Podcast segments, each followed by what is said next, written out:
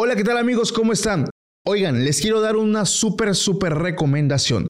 Como relatador de historias también tengo mis podcasts favoritos y hoy, hoy les quiero platicar acerca de archivos perdidos. Lo puedes buscar en todos los medios de podcast como Spotify, Amazon Podcast, Google Podcast y estoy seguro que te va a gustar porque no solamente tienen unas historias buenísimas, sino vas a encontrar básicamente un recopilado de los mejores fenómenos y leyendas de todo México. Lo mejor es que le puedes compartir también tu propia experiencia mediante una nota de voz en su correo electrónico. Así que no esperes más y emérgete en este mundo del terror aún más.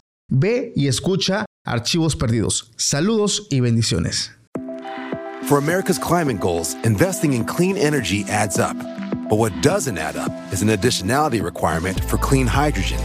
Additionality would put an unnecessary and inequitable burden on domestic clean hydrogen producers and have serious consequences for America. America needs clean hydrogen, but an additionality requirement just doesn't add up. Get the facts at cleanhydrogentoday.org. Paid for by the Fuel Cell and Hydrogen Energy Association. Why? Why? If you Why? have T-Mobile 5G home internet, you might be hearing this Why? a lot. Why? Every time your internet slows down during the busiest hours. Why? Why? Because your network gives priority to cell phone users. Why? Good question. Why not switch to Cox Internet with two times faster download speeds than T-Mobile 5G home internet during peak hours? Okay. Stop the whys and visit cox.com slash 5G home for details. T-Mobile prioritizes certain T-Mobile phone users over home internet users during times of congestion.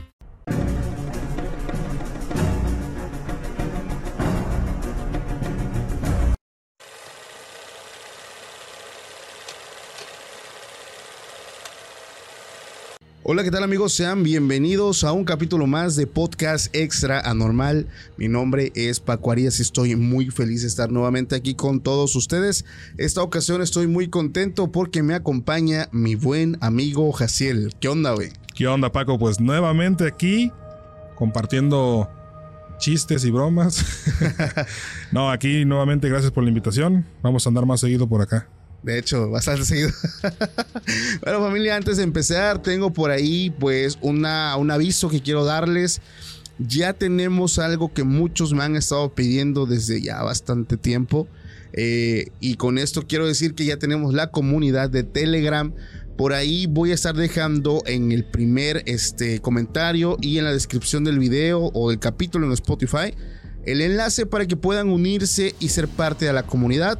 Ahora ustedes van a decir cuál es la ventaja de... Ahí voy a estar subiendo todas las primicias de todo lo que se haga dentro del proyecto, las, las, veces que estemos grabando, los temas, vamos a contar historias, si se estrenan cosas o proyectos nuevos, todo va a estar ahí. O sea, es donde van a estar enterados incluso antes de las redes sociales como Facebook Instagram todo va a estar primeramente en Telegram.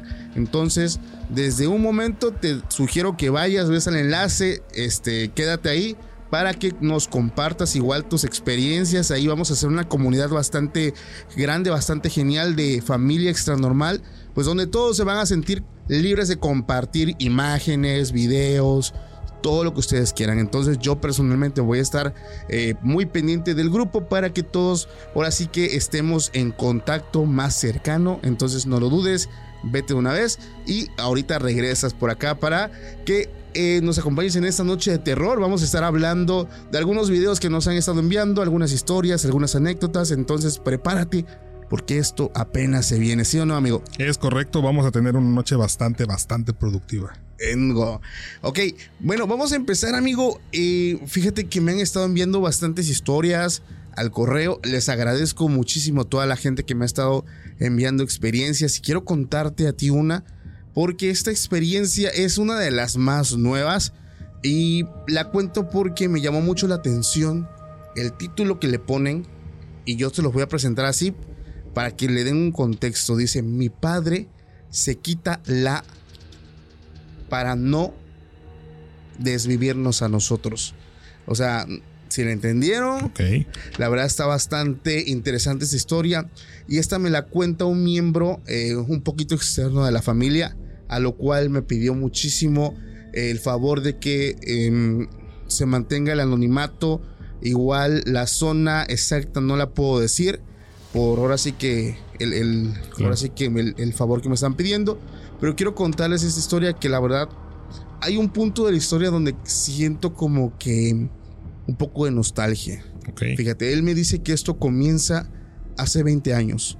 Él dice que él tenía a su tío, el cual era un panadero, tenía su panadería, obviamente, pero que repentinamente su esposa y, y sus hijos eh, empezaron a decir que su papá había tenido una muerte muy repentina. Entonces la gente se saca de onda porque ven al señor en muy buen estado de salud, lo ven bastante bien, bastante productivo, lo ven trabajando y de buenas a primeras el señor ya no está con nosotros. Entonces la familia empezó a decir que el señor tenía dolores de cabeza y pues toda la gente se quedó como con esa intriga. ¿Qué pasó con el señor? Bueno, año después se empieza como que a colar información con los primos y es como esta persona se entera de algo un poquito oscuro. Uno de los hijos de ese señor que falleció le confesó que no era cierto que él murió a causa de, de causas naturales, sino que él murió a causa de una intoxicación por pastillas. O sea que él solo se había, ya saben qué. Entonces, ¿pero por qué? Aquí viene algo sumamente oscuro.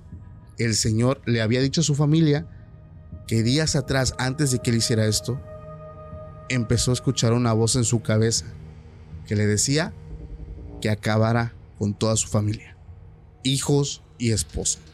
Esa, esa voz eh, empezó a escucharla de vez en cuando, se empieza a intensificar, se empieza a intensificar y hay un punto donde la voz lo está molestando día y noche. No cesa la voz diciéndole que acabará, acaba con tu familia.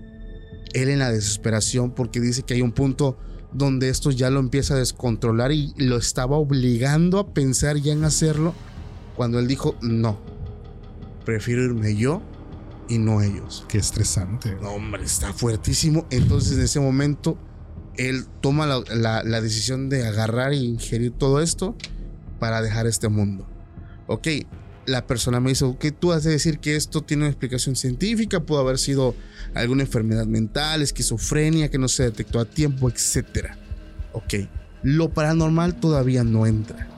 Dice que después del fallecimiento, eh, la panadería, el negocio familiar empezó a tener pues eh, decadencia, las ventas bajaron, algo extraño empezó a suceder. Incluso dice que los, los mismos hijos empezaron a innovar eh, cosas para levantar el negocio, empezaron a repartir pan de puerta en puerta, o sea, levantando, tratar de salvar el negocio de su papá. Pero al cabo de cuatro años aproximadamente después de que ese señor fallece, la panadería llega a la quiebra. O sea, ya no hay qué hacer porque ya representaba un gasto. O sea, ya tenerla ya representaba pérdida. Entonces, me imagino que el pan se echaba a perder, no se vendía, tenías que hacer más. O sea, ya estabas teniendo un gasto. Entonces toman la decisión ellos de simplemente cerrarla. Y hay un punto donde su mamá o la, o la esposa, la, la mamá de casa, dice que tenían un letrero muy grande que era de metal. Y esta señora lo quita y lo tira al piso. En ese momento dice, ese letrero de metal se empieza a mover así como si fuera un, a vibrar como si fuera motor de tractor, cabrón. Pero con la misma vibración se estaba levantando. Entonces dice, en ese momento eh, que empieza a vibrar, empieza a vibrar, mi tía le empezó a hablar al letrero como si fuera su esposo y le empezó a decir que lo perdonara, que la perdonara, pero que la panadería ya no era redituable, que ella sabía lo mucho que él amaba su panadería, pero que ya no era posible eh, mantenerlo porque tenía también a los hijos.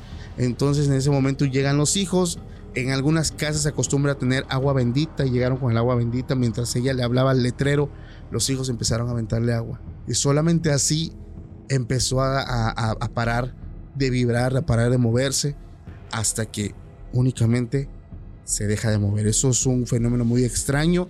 Intenté pensar en alguna reacción química que tenga que ver con aluminio, no sé, luz solar.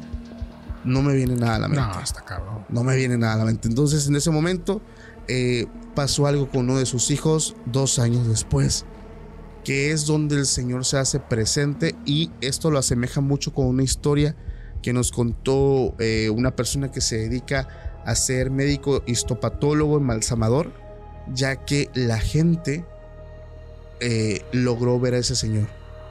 Dice que uno de los hijos de- del señor, luego de dos años más, o sea, luego de seis años de que pasa esto, estaba haciendo un trámite este, eh, en una institución de gobierno, pero que creo que le pedían por un certificado un pago, que eso en teoría no debería de ser, pero bueno, le pedían un pago y él decide pasar más tarde, pero dejó sus datos ya listo para que él pagara y él recibiera el documento. Eh, Lo gracioso o lo asombroso de esto es que cuando él regresa a pagar, la señorita le dice, no, ya está pagado, puede llevárselo. Y él dice, ¿cómo? "Eh, señorita, hizo un error, yo no lo he pagado. Seguramente alguien vino, se confundieron. Y dice, no, no señor, este, eh, esta, esta persona que vino nos dio su nombre como referencia. Nos dio el nombre de su hija. Entonces es, no es posible una equivocación. Él se saca de onda dice, bueno, ¿cómo es posible? Y sí, dice, entonces en ese momento ella le empieza a describir al Señor. Y dice un sudor frío recorre su mejilla, su frente. Él sabía que se trataba de su papá, pero estaba buscando, bueno, ¿cómo? Saca el teléfono, busca una foto y le dice, señorita, ¿es él? Le muestra el teléfono y la señorita le dice, sí, ese- efectivamente, ese señor vino hace ratito, pagó y ya se puede llevar el documento. Dice, él en el momento pues no dijo nada, Sí, no, no dijo nada, simplemente se lo cayó. Fue a la casa donde contó el hecho de que un muerto, de alguna forma extraña, regresa a este plano. Y él me dice, todos sus hijos empezaron pues como que a tomar este hecho como un hecho sumamente sobrenatural, pero que esto se queda como un secreto de familia, no solamente por los acontecimientos paranormales, sino por lo que pasó también antes de que ese señor tomara esta decisión. Entonces, esta persona me pide que no diga nombres ni lugares. El lugar fue un, puedo decir más o menos el estado, fue en, algún municipio de la ciudad de, en el estado de Veracruz, perdón, Veracruz, México, pero este no, no puedo decir el lugar exactamente. Entonces se me hizo bastante interesante. ¿Qué opinas, amigo? Oye, fíjate que de entrada digo, digo, qué, qué, qué padre, digo, dentro de lo que cabe, pues de que pues hubo como que esa conexión con el papá lo último para que pues Esa es una muy buena experiencia. La verdad, sí, digo, eh, dentro de las cosas paranormales son de las cosas bonitas, si se le pudiera llamar, ¿no? De, de ese tipo de sucesos. Pero yo creo, digo, regresando a, a todo al inicio que comentabas, yo creo que tomó la decisión que todo padre haría. No, o sea, yo creo que hasta. Primero yo. Sí, o sea, Claro. si me pones a mí en la balanza, oye, tú o tu, tu familia, digo, yo creo que fue una decisión obvia Claro. dentro de lo que viene siendo para un padre, un papá, pero también hay que tener valor. Sí, es que dicen muchas personas, dicen, es que tomas el camino fácil, te vas... Yo me, una, en algún momento de mi vida me he puesto como que a, a, a pensar así bien, bien cañón, bien profundo acerca de tomar esta decisión. La gente, no es que no puedo decir la palabra, güey, pero la decisión de autodesvivirme, o sea, vamos a dejarlo así. Pero realmente no, cabrón. O sea, yo creo que alguien que hace esto es una persona que los tiene bien puestos. O sea, no es fácil. O sea, acabar con todo de tajo. Sí. Este, dejar familia, dejar hijos. Eh, digo, ese señor tuvo un motivo. Porque me trato de imaginar el, la tortura o el infierno de estar viviendo día y noche. Oye, haz esto con tus hijos, haz esto con tu esposa. Y que esos, eh, esos, esas palabras te resuenen en la cabeza una y otra vez. Y tú quieras callarlas y sabes que callándolas es haciéndolo. Claro. En teoría haciéndolo. Entonces es cuando dices, ¿sabes qué? Yo aquí no. Prefiero irme yo.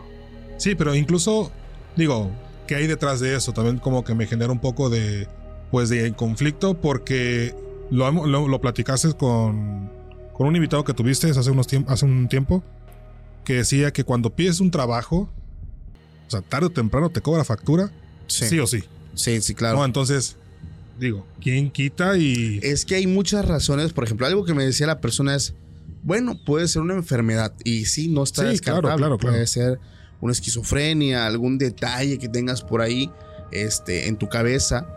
Pero si nos vamos también y nos indagamos ya en temas paranormales, em, pueden ser también tantas cosas, güey. O sí, sea, sí, claro. Hablamos de, ¿cómo le dicen esto? Que te vuelven loco. Eh, es un clásico también aquí donde estamos, donde a las personas dicen "No, que lo, lo volvieron loco, ¿no? Lo, lo Sí. volvieron loco, lo volvieron loca. Eh, no sé si por allá de donde nos escuchan han escuchado ese término, o sea, que una persona puede influir por medio de magia, hechicería sobre otra para que pierda la cordura, para que pierda eh, la estabilidad emocional y termine pues divagando Exacto. en las calles. Eso, aquí donde estamos se habla mucho de eso. Incluso había uno, ¿te acuerdas, cabrón? De uno. Es que sí hay varios. No, no puedo decir el nombre, pero de uno. Había aquí en mi ciudad una persona que andaba todo el tiempo, eh, pues ambulando en la calle, obviamente con problemas mentales, pero siempre traía una libreta. Sí. Entonces, De hecho, estudió con un tío mío. sí, Sí, y me dijo, me sorprende en dónde está este, este muchacho, porque él era el más aplicado, el 10 de todas las clases, dice, súper cerebro, dice, y todo el tiempo siempre cargaba una libreta, porque se pasaba haciendo ecuaciones, se pasaba haciendo... Güey, Un yo, montón de yo cosas. vi esa libreta, Sí. este, era- yo cuando digo, cuando andaba ya deambulando era un señor como de unos 60, 70 Sí, ya años, estaba grande. eh, con un pantaloncito pues ya muy viejo, digo, una, una persona en situación de calle, Claro. de esas que ya están incluso mal de su cabecita, pero siempre cargaba la libreta. Digo, cargaba unas ahí, unas revistas medias Vaqueras. vaqueras, pero dentro de lo que cargaba, cargaba una libreta. Recuerdo yo una vez que estaba joven, mucho más joven, que iba ya para la escuela y siempre se quedaba en una parada de autobuses, ahí se sentaba en el piso, Sí. que también pedía dinero a la gente. Este, y recuerdo que yo estaba ahí esperando el urbano y él estaba eh, en el piso a un lado mío y yo de chismoso pues decido ver qué onda, ¿no? Loco, me sorprendí cuando vi que el don estaba haciendo ecuaciones. Ecuaciones, sí. O sea, vi cómo abre, abre eh, raíz cuadrada, paréntesis. Y el vato resolviendo problemas matemáticos, cabrón. Y mi mamá también le dijo, oye, ma, dice, no es que hay una historia de ese señor. Supo, digo, voy a contar lo que, una de las cosas que se contaban es que este señor se había hecho de mucho dinero, de muchos bienes, muchos terrenos, casas. Y creo que se juntó con una mala pareja ok. eh, y esta en afán de quitarle todo e irse con alguien más. Lo trabajó. eh, lo trabajó, recurrió a lo que hablábamos hace un instante, de hacer algún tipo de trabajo mediante magia, hechicería, para influir y como que quitarle estabilidad emocional y hacer problemas dentro de su cabeza. ¿Tú conocías esa historia? No, digo, yo me quedé con la historia de que me platicó mi tío que Sí. estudió con él y que siempre fue el más aplicado y todo, pero no, lo desconocí. No, es que sí, digo, ahí si la gente nos quiere contar alguna anécdota o historia o lo que se hable, igual pueden dejarlo en los comentarios o pueden mejor dejarlo en la comunidad de Telegram, porque ahí es más seguro que lo podamos leer todos. Entonces, va a poner muy perro. los invito.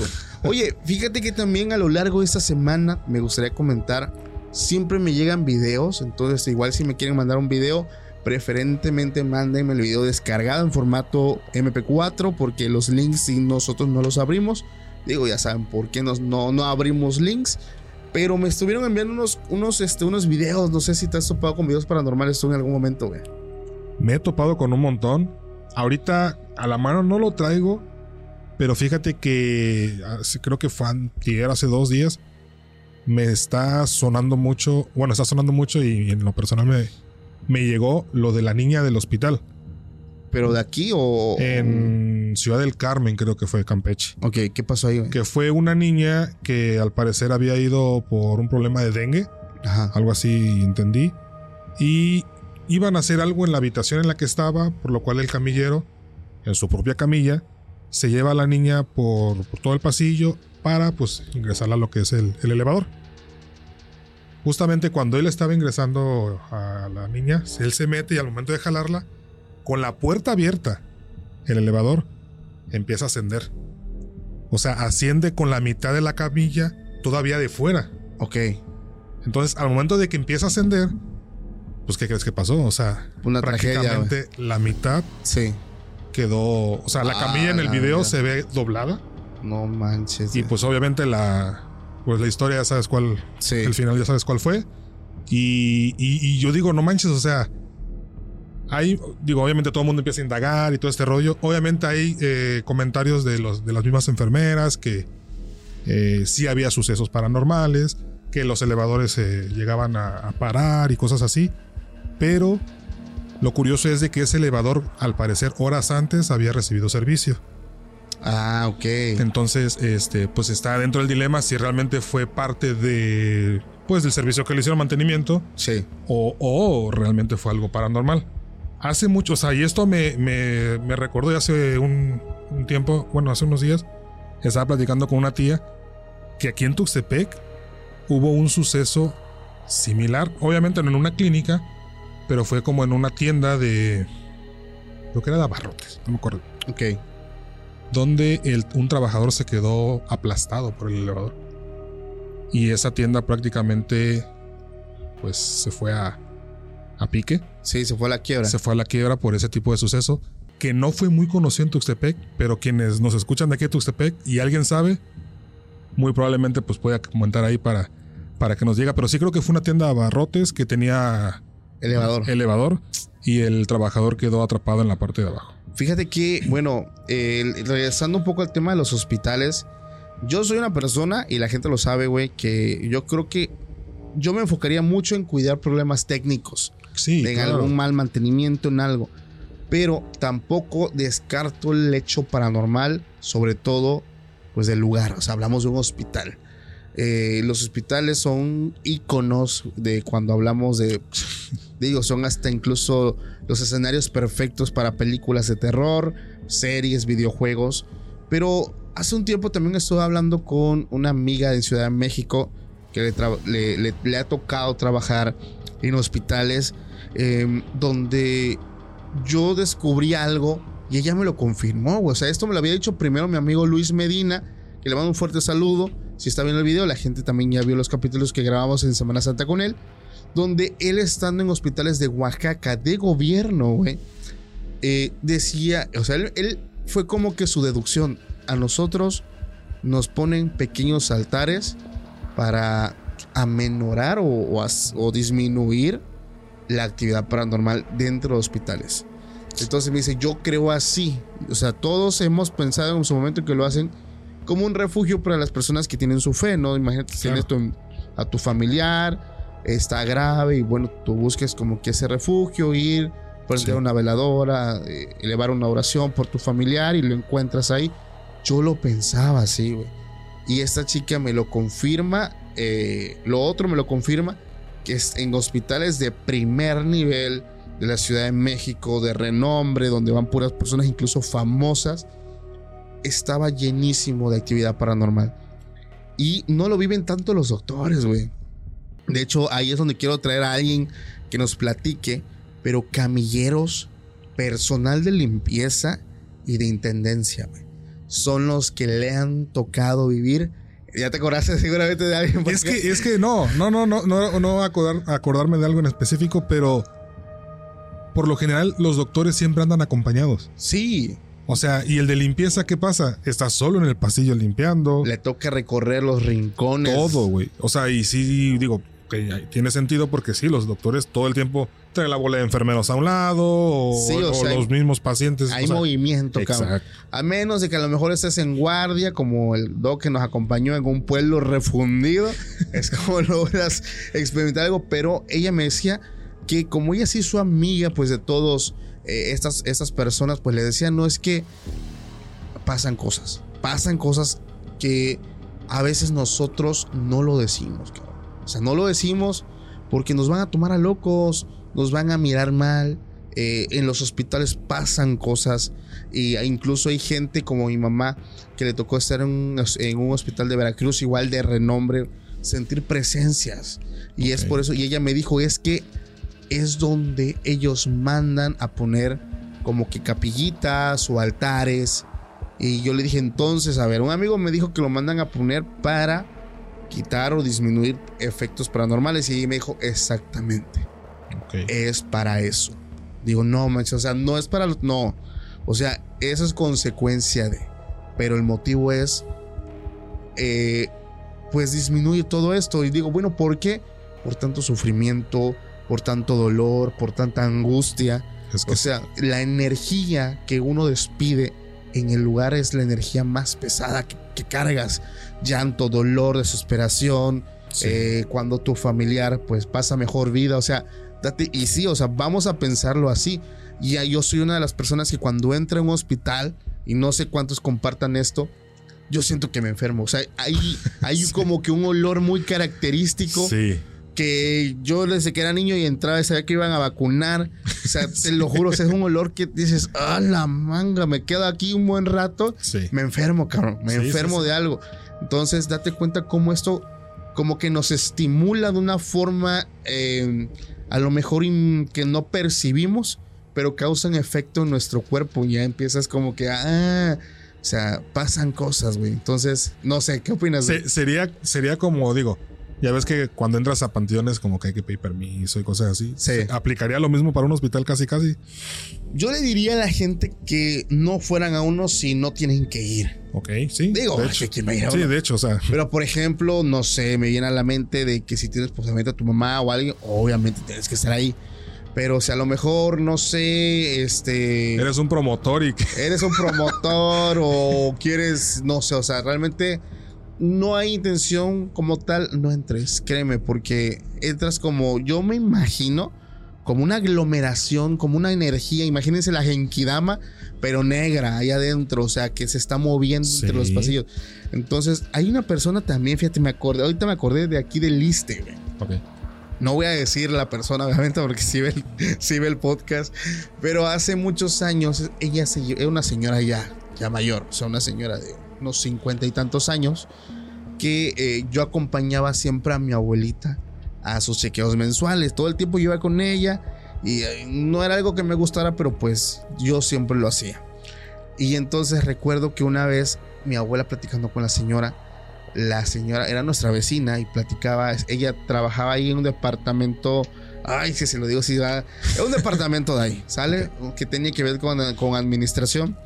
La señora le decía, este, fíjese, doña, que eh, pues yo llevo ya muchos años trabajando aquí, eh, he vivido cosas paranormales, pero esto siento que me sigue hasta mi casa, o sea, a veces se me quita cuando me voy de vacaciones o voy a visitar a mi hermana y me siento bien, pero ya en cuanto regreso otra vez aquí, es como si nuevamente agarrara un balde de algo y regresara toda mi pesadez y todo, o sea, y eso se me va hasta la casa.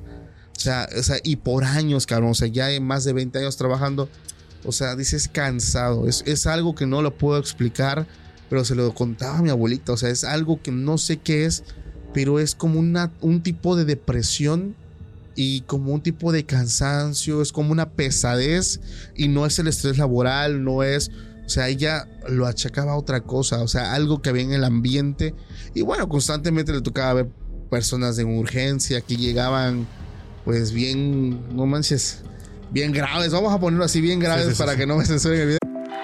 For America's climate goals, investing in clean energy adds up. But what doesn't add up is an additionality requirement for clean hydrogen. Additionality would put an unnecessary and inequitable burden on domestic clean hydrogen producers and have serious consequences for America. America needs clean hydrogen, but an additionality requirement just doesn't add up. Get the facts at cleanhydrogentoday.org. Paid for by the Fuel Cell and Hydrogen Energy Association. How powerful is Cox Internet? So powerful that one day, your daughter will be able to simulate a soccer match against some of the world's best players right from your backyard.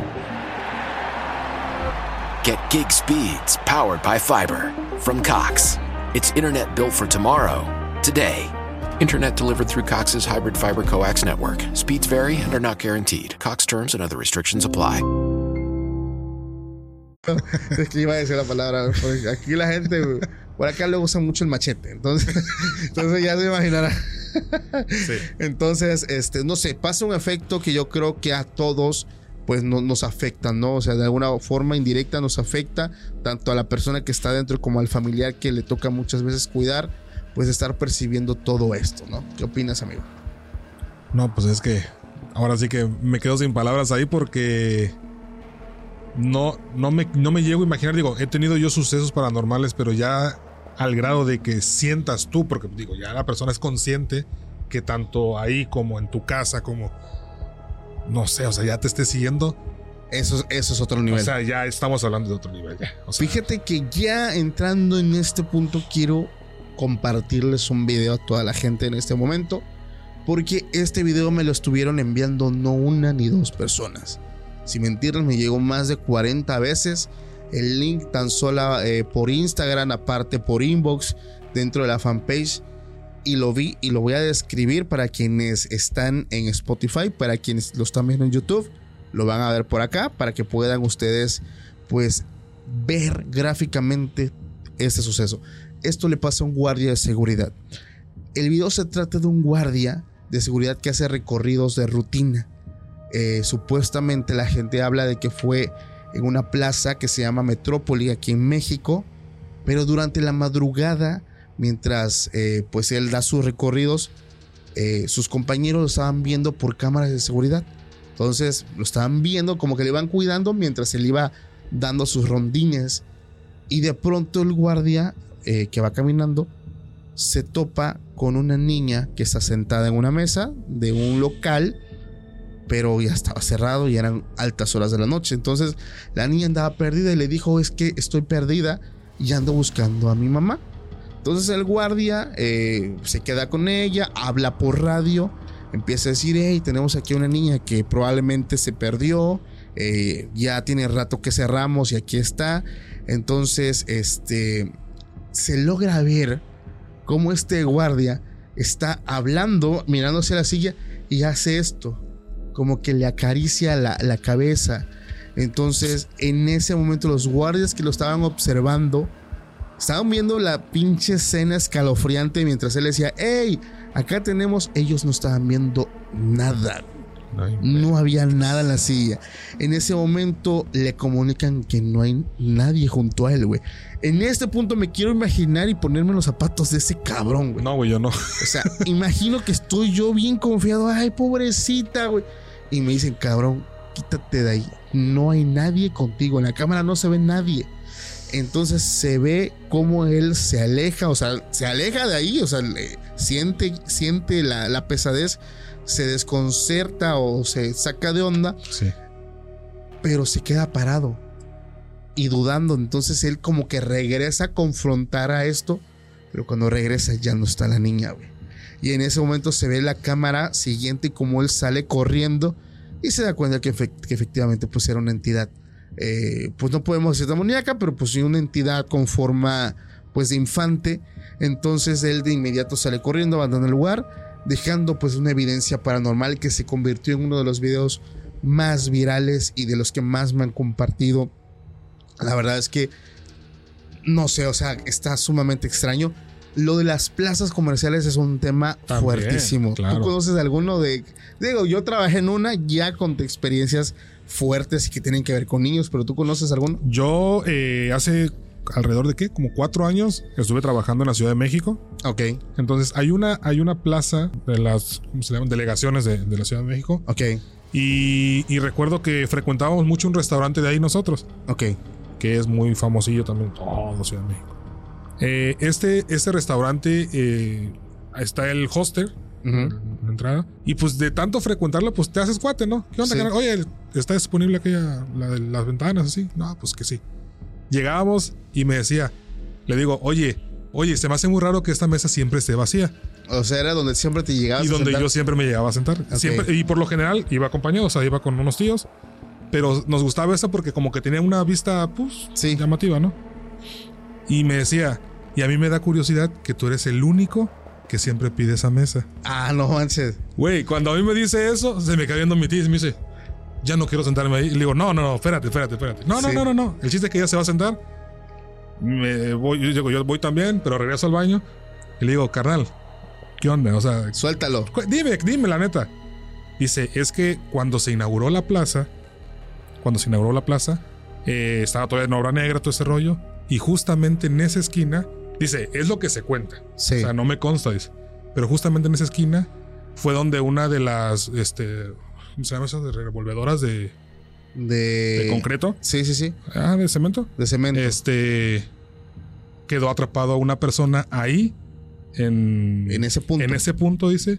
Y desde, desde todas las, o sea, todas las veces que, se- que hemos estado con las cámaras encendidas, se ve como una persona llega y se sienta ahí. Dice, entonces nosotros hay como que un código aquí, Ajá. porque no queremos meternos en problemas ni nada. Sí. Y por lo general todos los meseros respetan ese lugar. O sea, como Por que- eso es de que cuando llega gente, lo sientan en todos los lugares, menos ahí. Ah. Dice, pero como tú eres directo y me dices, ¿me puedes dar esa mesa? Pues Pues, tampoco te la voy a negar. Claro, no, pues. Entonces, pues, ahorita que me acuerdo dije yo, Ah, la cabrón. bestia. Quiero, no manches, eso me recordó un chingo a una, a una anécdota que, que conté hace muchos capítulos atrás. Que creo que es momento de contarlo otra vez porque vale la pena recordarlo. Suéltala. Yo trabajé aquí en Tuxtepec, hay una sola plaza. O sea, nos falta mucho crecimiento todavía económico. Entonces, Hay dos, güey, no, no minorices a Ah, bueno.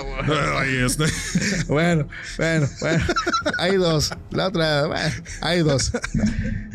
Yo trabajé un- en una tienda departamental, que esto también ya lo conté, pues que era muy conocida, de color rojo. Y esta tienda tenía personal de seguridad 24 horas. Entonces yo decía, qué raro, pues, pues de por sí en la plaza hay gente de que cuida el lugar, hay cámaras y todavía dentro de la plaza hay alguien. Y bueno, el caso es que yo una vez platicando, pues me hago amigo de, todos, ¿no? Me gusta llevarme bien con todos.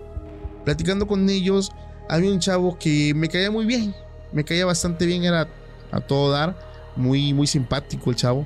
Pero siempre llegaba tarde, me acuerdo que luego me quedaba platicando porque siempre iba corriendo, siempre lo veía a las prisas que iba tarde. El caso es que él era de seguridad, pero eh, esa vez lo veía yo preocupado porque él era de seguridad de la mañana. Entonces estaba preocupado porque lo habían cambiado al turno de la noche, al segundo turno. Entonces le dije, bueno, ¿qué pasa? Y ya me contó algo que yo personalmente sí lo creo, güey, porque yo vi muchas cosas en ese lugar y sobre todo por lo que pasó antes de que se construyera la plaza.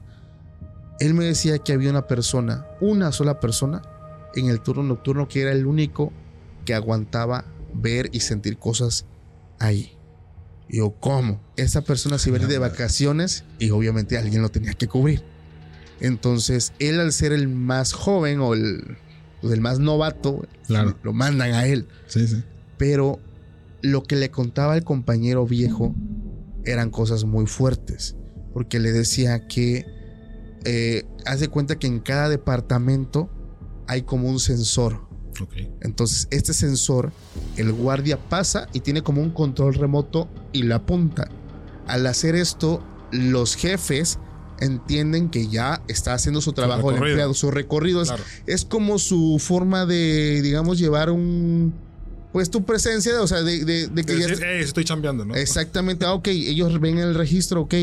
El, el sistema se activó a las horas que tienen que ser. Entonces, Ok. hay una, un sensor en cada, cada departamento, pero las luces están apagadas, solamente hay una sola luz por departamento. Entonces hay pasillos que están oscuros y ya hay luz hasta que llegas al departamento. Entonces nada más pasas y ¡pic! le vas picando. ¡pic! Bueno, él me decía que había tres recorridos el turno nocturno.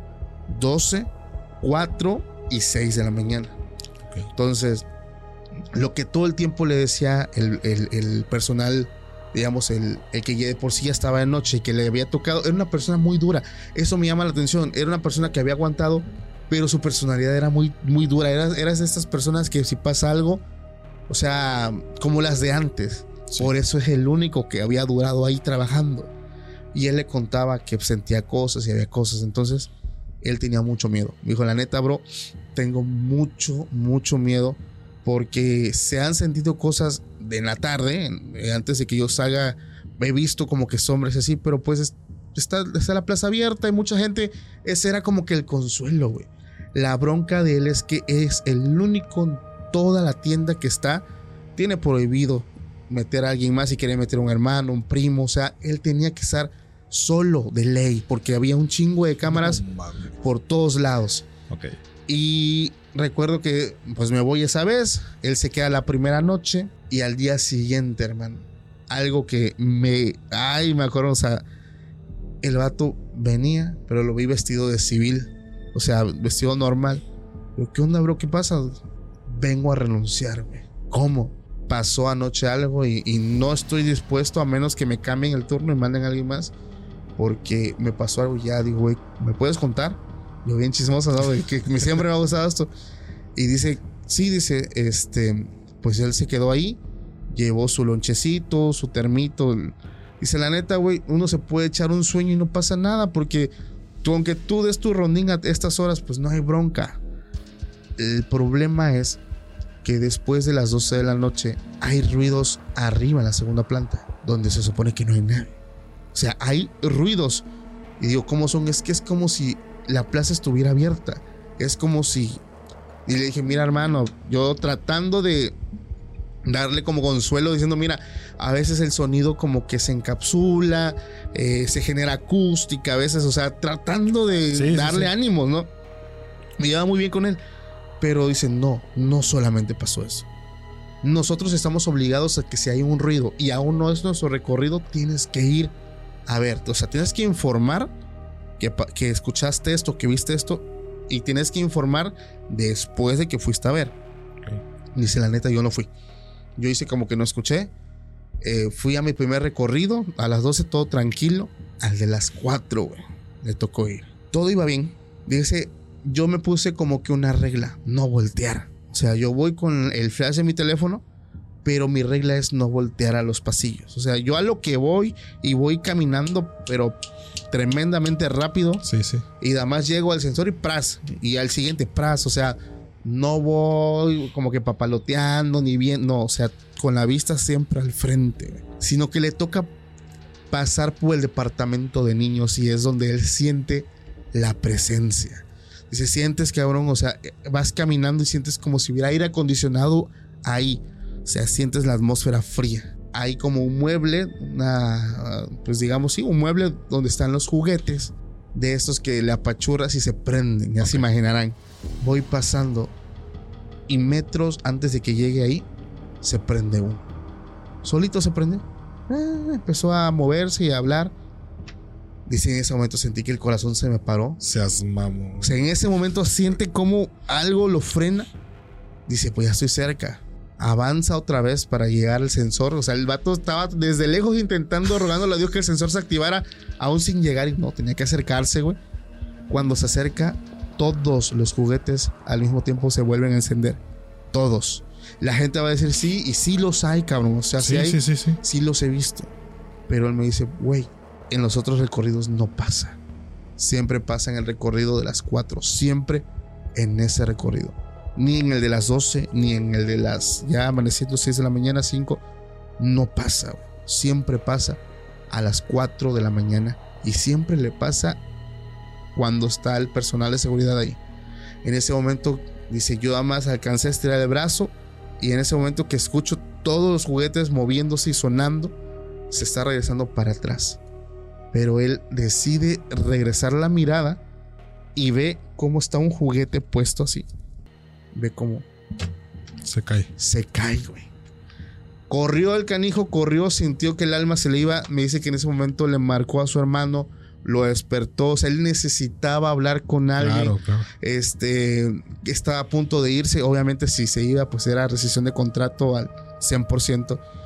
Pero el, digamos que el siguiente de. Ahora sí que. ¿El relevo? el, ah, no, el- el registro de las 6 de la mañana ya no lo completó. De hecho, no, no lo completó, no llegó hasta esa parte. Pero él ya en ese momento ya no le importaba porque él ya quería renunciar, güey. Y ya fue que yo lo vi al día, se terminó, llegó su, su otro compañero a las 8 de la mañana y le contó todo. O sea, le dijo, güey, yo ya no vuelvo a quedarme, o al menos no de noche. Le contó, o sea, cómo él se sintió acechado, él se sintió como que algo estaba. Sí, claro. Y ya habló conmigo. Y es que, ala, güey. O sea, es que la neta, yo trabajé en esa plaza. Y sí. Sí, güey. Yo conté lo de los piecitos. De que es como es una plaza, digo, prestigiosa. Tienen personal de limpieza, no es la amarilla, que los empleados son los que limpian, no, aquí es personal de limpieza. Aquí sacando mi frustración. Sea, aquí gana- sí, no, no es la amarilla, es la roja, la que sí tiene presupuesto para pagarle a, a personal de limpieza. Ok. Limpian en todo momento, güey. Limpian cuando abren y limpian cuando cierran y limpian durante, llevan un checklist.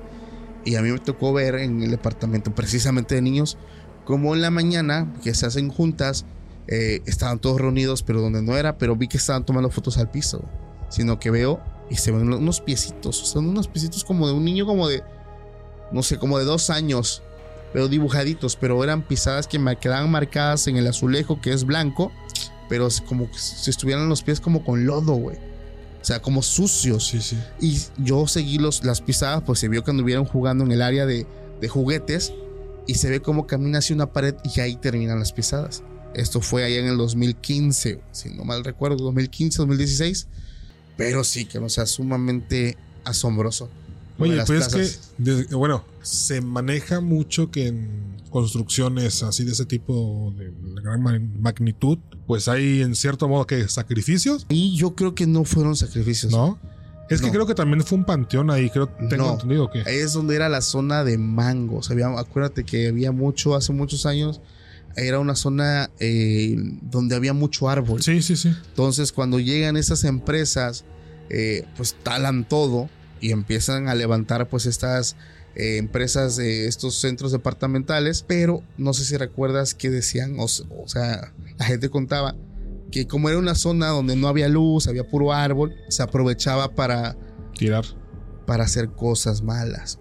Entonces se habla de que hay muchas leyendas en ese lugar donde hoy por hoy está la, la multiplaza de Tuxtepec, pues donde había personas que desvivían a otras, a su propia familia, niños, porque era el lugar perfecto, a pesar de que está en el centro de la ciudad, este, pues no había nada, o sea, era puro árbol. Sí. Es que era una zona, imagínense una zona, una ciudad, pero en medio, un terreno como de cuánto te gusta, güey. No sé, Como enorme. ¿Tres hectáreas? No manches, ¿Más? no, muchísimo más. Pero de puro árbol. Entonces, boscoso, boscoso, boscoso, oscuro. O sea, tanto árbol que incluso de día se veía oscuro. Entonces, ya se imaginarán de noche. Y hasta- queda otro pedazo todavía. ¿no? y queda otro pedazo todavía, exactamente. Entonces, pues talaron todo eso, construyen pues estas plazas. Pero sí es de ley. O sea, en, en esa plaza siempre ha habido cosas, güey. Siempre ha habido cosas. Y en este punto quisiera platicar también, basando pues a uno ya de los temas casi finales de la noche. Oye, ¿estás sintiendo el tiempo? güey? Llevan 45 minutos. No, de hecho. Nada. no, tú dale. que se esperen. Fíjate que uno de los videos, y ya esta es otra evidencia que vamos a mostrar por aquí con algunas imágenes, me enviaron un video que sí lo vi muchas veces, pero no le hizo mucho caso, o sea, está en inglés. Dije, "Ah". es de una mujer en un avión, no sé si te lo topaste. Más o menos. Es una mujer que, digamos que empieza a decir y aseguraba que dentro del avión había una persona que no era real.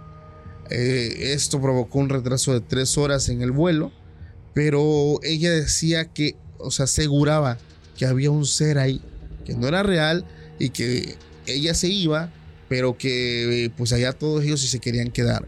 Entonces empecé a investigar un poquito acerca porque solamente vi un video y encontré otro video que lo graba una persona que estaba como que, ya sabes, se sube al avión y empieza a grabar, pero notó que la muchacha estaba como parada en su lugar mirando hacia atrás, pero eso fue lo que le dio el peso a este video, porque la mujer estaba como que mirando hacia atrás y como que muy espantada. Y ya es donde vemos el segundo video, que es el más viral, donde ella pasa caminando que ya se iba. Entonces, lo que la gente le asombra es que empiezan a decir que se trataba no de fantasmas, sino hacen referencia a reptilianos. Digo, es un tema que no me gusta tanto tocar porque se me hace un poco ficticio. Pero una persona que estuvo aquí conmigo, que le tocó atender a uno, que es lo que yo entiendo, me hizo como que, no sé, digamos, darle atención al tema. Entonces eh, me metí a investigar, me metí a indagar y me di cuenta que hay mucha gente que piensa que los reptilianos eh, viven entre nosotros, son seres que tienen la capacidad de cambiar de forma y que sus intenciones no son buenas, sino que su intención pues se basa en buscar la esclavitud de nosotros. Entonces, digo, me suena mucho a teoría conspirativa, obviamente muchos van a concordar con eso, pero en la investigación me topo con una persona que es un ex deportista y reportero de la eh, BBC, que se llama David Icke, quien desde el 2000, perdón, desde el 1998 publicó un libro. En este libro él afirma que los miembros de la familia real, en su momento cuando vivía la reina Isabel y Sí. pues toda su familia, eran reptiles con corona. Entonces él fue objeto de burla. Mucha gente, pues digo, imagínate decir eso en esos años, no manches, te ponías la soga al cuello tú solo Fácil. fácil, o sea, lo tomaban a loco, pero él seguía manteniendo estas ideas a pesar de que ya lo estaban tomando a loco y él seguía afirmando que los reptiles estaban detrás, o sea, en su libro él dice que estos seres reptilianos están detrás de asociaciones secretas como lo que hoy nosotros conocemos como los masones y los illuminatis y que se ha generado una fuerte comunidad de personas que sí creen en ellas.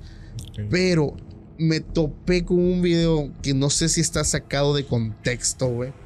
De Andrés Manuel López Obrador, el presidente de México. Con mi cabecita de algodón no te metes. bueno, no, solamente voy a decir lo que él dijo. Sino que en ese presidente, eh, bueno, ese presidente habla de un lugar que él menciona que se llama el, el fondo de los reptiles. Entonces él marca y dice, yo no soy igual. Él incluso dice su típica frase todo el tiempo. A mí me pueden decir peje, pero no lagarto. Entonces no somos iguales. Entonces esa parte la gente la entendió diferente. Ok. O sea, a ver, Se presta. se- eh, no, y es que me dije, a ver, no me voy a dejar llevar por el, digamos, por el, el- el- el- el fin de que toda la gente, dije, voy a escucharlo bien. Y sí, el, presidente está hablando efectivamente de un lugar que se le conoce como el fondo de los reptiles, pero marca una diferencia entre él y ellos, Ok. diciendo, a mí me pueden decir peje, Peje. pero no lagarto, no somos iguales. O sea, marca una diferencia. Digo, no sé si sea como que sepa información, pero no la diga. Pero es un tema que a mucha gente le fascina.